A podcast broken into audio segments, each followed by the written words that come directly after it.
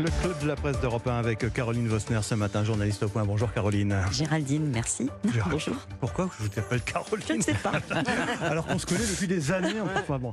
Raphaël Steinville, c'est bien ça C'est bien ça. Journaliste à Valence. Actuelle. Excusez-moi Géraldine, je suis navré. Gustave, je ne comprends pas. Le premier sujet que je voulais aborder avec vous, évidemment, il, est, euh, il nous vient de, de Turquie avec la réélection de- d'Erdogan, qui repart pour un troisième mandat à la tête de, de la Turquie. C'en est fini des, des espoirs d'ouverture euh, démocratique euh, en Turquie. Et pourtant, l'Occident, Raphaël Staville, lui a adressé de chaleureuses félicitations. Emmanuel Macron, parmi les premiers d'ailleurs. hein. Ouais, il va falloir composer avec, euh, Ouais. avec lui. Euh, C'est la réelle euh, politique, Il est hein. réélu pour, pour 5 ans, euh, 20 ans qu'il est installé au pouvoir. Euh, difficile de, de ne pas euh, au moins y mettre les formes et, de féliciter. Après, vous, vous, vous notiez euh, que c'en est fini pour les espoirs de, de démocratie. Il, se trouve que il a été réélu avec 88, 88% des électeurs qui se sont déplacés. Je pense que ça ferait rêver un certain nombre de nos, de nos démocraties euh, européennes notamment, euh, de, de voir que finalement les, les Turcs prennent et choisissent et prennent leur destin en main. Bonne Alors nouvelle- après, on peut, s'en- on peut, on peut le déplorer, mais, mais en tout cas, il y a, il y a quand même quelque chose qui, qui est de l'ordre de, de, de l'adhésion. Hmm. Géraldine Vosner, il va falloir composer avec euh, Erdogan. Vous allez me dire, comme on le fait depuis 20 ans, mais enfin quand même là, depuis quelques années, il y a une autre dimension finalement. qui, Bah, il y a quand même eu une dérive depuis une Voilà. dizaine d'années euh, autoritaire, autocratique euh, du pouvoir. Euh, Qu'encore une fois, euh, Raphaël a raison, euh, les, les, les- Turcs euh, valident. Et ça nous conduit quand même à nous interroger, nous, occidentaux, sur notre perception euh, de, de la réalité de ce pays. Euh, les commentateurs, pendant des semaines, nous ont, nous ont prédit une défaite, euh, nous ont parlé d'une opposition qui se structurait. Ça s'est complètement cassé la figure. Et on n'a pas compris finalement que le que le en dépit de, de la récession, d'une inflation délirante en Turquie, de- du, du fiasco de, de la gestion du séisme, mhm. ça n'est pas ça euh, qu'on a qu'on a reproché à Erdogan. il a réussi. Il, a réussi à construire un récit euh, basé sur la, la, la grandeur euh, de la ça. Turquie, un sentiment national qui a qui a vraiment embarqué euh, cette population. Donc aujourd'hui, on est obligé de composer avec parce que euh, bah, la Turquie a une position stratégique, qu'elle euh, joue un rôle important dans la possible résolution d'un conflit en Ukraine. Elle arrive, elle dialogue avec la Russie, dialogue aussi avec ce pays. Et il va falloir n'importe comment qu'on compose avec. Ben, ça, ça- ça- ça a été déjà, et ça va être de plus en plus un acteur majeur, euh, Erdogan, sur euh, le problème ukrainien et une éventuelle, comme le disait euh, Géraldine, euh, résolution du, du- du conflit. Oui, parce qu'aujourd'hui, il est l'un des rares à pouvoir parler, et ça vient d'être dit, euh, à la fois à Poutine, et à Zelensky, à livrer des, des drones à, à l'Ukraine, tout en euh, continuant un, dialogue ininterrompu avec Poutine.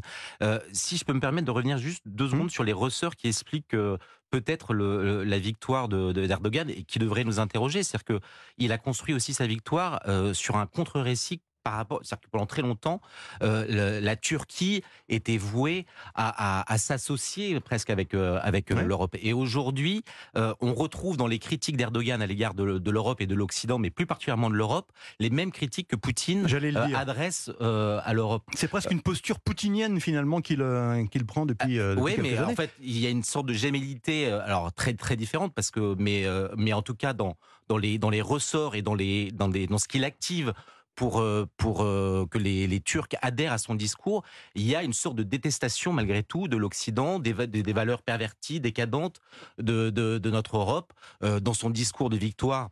Il a, il a pointé notamment du doigt finalement le, le courant progressif, les, les, les- les lobbies LGBT qui Mhm. seraient à l'œuvre euh, pour, pour détruire la, la- la Turquie. Et c'est bien là euh, le parallèle que l'on peut faire avec, euh, avec Poutine. Géraldine, il y a quelques années, une dizaine d'années, quand certains responsables politiques français disaient que la Turquie a vocation à rejoindre le camp occidental, le camp européen en tout cas, on s'est euh, royalement trompé. hein. Alors, on, je- certains se sont royalement trompés. soyez- Euh, soyez je, rappelle quand même que pour le coup, les, les, les opinions publiques européennes n'ont jamais, jamais adhéré à ce narratif euh, qui, on le comprend, et, et- mais ça a toujours été le cas, euh, ne, ne, ne pouvait pas coller. Je dire, il y a des, des, des différences culturelles sur lesquelles aujourd'hui Erdogan appuie euh, et, et- bâtit d'ailleurs son emprise sur ce récit qui sont assez indépassables. Euh, il y a un aspect qu'il ne faut pas euh, évacuer également, Raphaël Snaville, c'est la question de, l'immigration. Erdogan, qui peut aussi, avec cette question des, réfugiés, aussi avoir une, comment dirais-je, une espèce d'arme finalement à retardement vis-à-vis de, de, de l'Occident et de l'Union européenne. S'il ouvre les vannes de l'immigration, euh, là aussi, ça, ça peut être un, un, un danger. En, Bah, en vous- tout cas, c'est une arme qui, qui mais tient. vous, avez, euh, vous avez raison. euh, Angela Merkel, un peu seule, euh, avait décidé de, de négocier avec Erdogan en échange de 5 milliards d'euros, je crois, euh, donnés à, à la Turquie pour Mhm. qu'elle garde euh, les, les, les, euh, les réfugiés Mhm. qui sont en Turquie. Mais aujourd'hui, il y a encore plus de- de- d'un million de, de, réfugiés en Turquie. Et Erdogan manie cette arme en permanence euh, pour mettre la pression aux, aux capitales européennes, à Bruxelles en particulier. Euh, et il a bâti une partie de son discours de campagne sur sur la, la question des de ces de ces de ces réfugiés, Ouais. en promettant finalement qu'ils avaient vocation à repartir. Alors où Est-ce que c'est en Europe? Est-ce que c'est dans leur dans leur pays? Mais en tout cas, on voit bien qu'il y a un sujet euh, de, de tension. Alors cette immigration, cette question de l'immigration, elle nous intéresse aussi d'un point de vue euh, strictement euh, franco-français, puisque c'est l'une des, des informations du, du week-end. Gérald Darmanin tend la main hein, euh, au, au LR pour faire un, un accord sur le projet immigration. Il semble d'accord pour faire un pas sur, sur les quotas, durcir les règles sur la régularisation des sans-papiers, mais il ne veut pas entendre parler d'une dérogation hein, aux, aux règles européennes.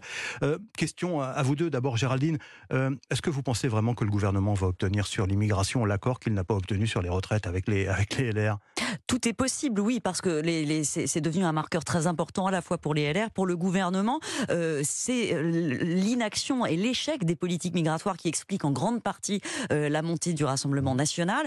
Euh, ils ne peuvent pas se permettre de ne pas agir Ne du pas tout. Maintenant, le, le- le défi pour Gérald Darmanin va être de d'apparaître crédible sur un dossier qui euh, lui a grandement échappé depuis deux ans. Euh, sa, sa politique euh, est marquée quand même en grande partie par l'échec. Il avait Mhm. promis 100% d'OQTF qui serait réalisé, on est, on est autour de 12%. Euh, il avait promis beaucoup et pour l'instant, il n'a pas réussi à, à délivrer. Hum, Est-ce qu'on n'assiste pas, est-ce qu'on ne risque pas d'assister, Raphaël Steinville, à une espèce de, de- de jeu de dupes, quoi, finalement, avec les, les LR qui vont faire monter la pression comme ça pour finalement, comme lors de la réforme des retraites, fi- finalement dire au gouvernement, bah non, ça sera sans nous, finalement. Mais en fait, je, moi, je comprends euh, les, que les, les LR aujourd'hui puissent avoir des réserves. C'est-à-dire qu'aujourd'hui, si euh, Gérald Darmanin fait un effort et euh, admet qu'il pourrait reprendre un certain nombre de mesures des LR, Hum. s'il ne reprend pas le cœur de la matrice de ce projet, qui est finalement un- un- une loi constitutionnelle qui permet en fait à la France, qui permettrait à la France de reprendre une sorte de maîtrise de sa politique migratoire, et ça passe par la, la remise en cause d'un certain nombre de traités européens, mais pas seulement européens, euh, on se condamne à l'impuissance. Et donc c'est pour ça que Gérald Darmanin, s'il se refuse à ne serait-ce qu'envisager cette solution euh, que de revoir un certain nombre de traités, euh, rend, je pense, inopérant toutes les mesures qu'il pourrait adopter Ouais. du, du, du projet de LR. Cela dit, dans la majorité, il y a l'aile gauche aussi de la Ah bah oui. Macronie mais qui, euh, c'est- qui rechigne, hein, Mais- oui, mais c'est son drame. Mais c'est là, euh, le, le en même temps ne, ne, ne Ne fonctionne plus pas, parce que il y a un déséquilibre. Je pense que sur le papier, ce en même, ce en même temps.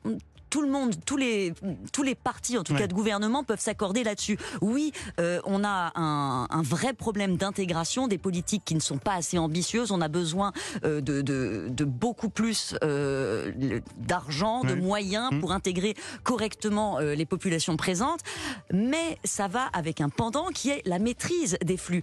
Et systématiquement, les dernières réformes portées par les gouvernements, qui sont d'ailleurs pas uniquement d'Emmanuel Macron, ont beaucoup soutenu, favorisé cette aile gauche, euh, mais ont buté sur, euh, sur, sur l'autre aile, justement euh, du fait de ces traités internationaux, des cours internationaux qui rendent les politiques françaises inopérantes. Donc au bout d'un moment, euh, il il faut savoir où voilà rétablir une certaine équilibre, une certaine balance, et c'est bien ça là tout le défi Bah du oui. gouvernement. C'est ce qui fait que cet accord entre la majorité, le gouvernement et donc les euh, députés de, de LR à, l'Assemblée nationale est encore loin d'être euh, acquis. Merci Géraldine Vosner, merci Raphaël Saint-Ville. On n'a pas pu parler de la polémique sur le Festival de Cannes, c'est pas grave. Finalement, euh, on a tous, on a tous- prochaine. on a tous un petit peu son opinion là- là-dessus. Merci en tout cas à tous les deux, excellente journée. Anissa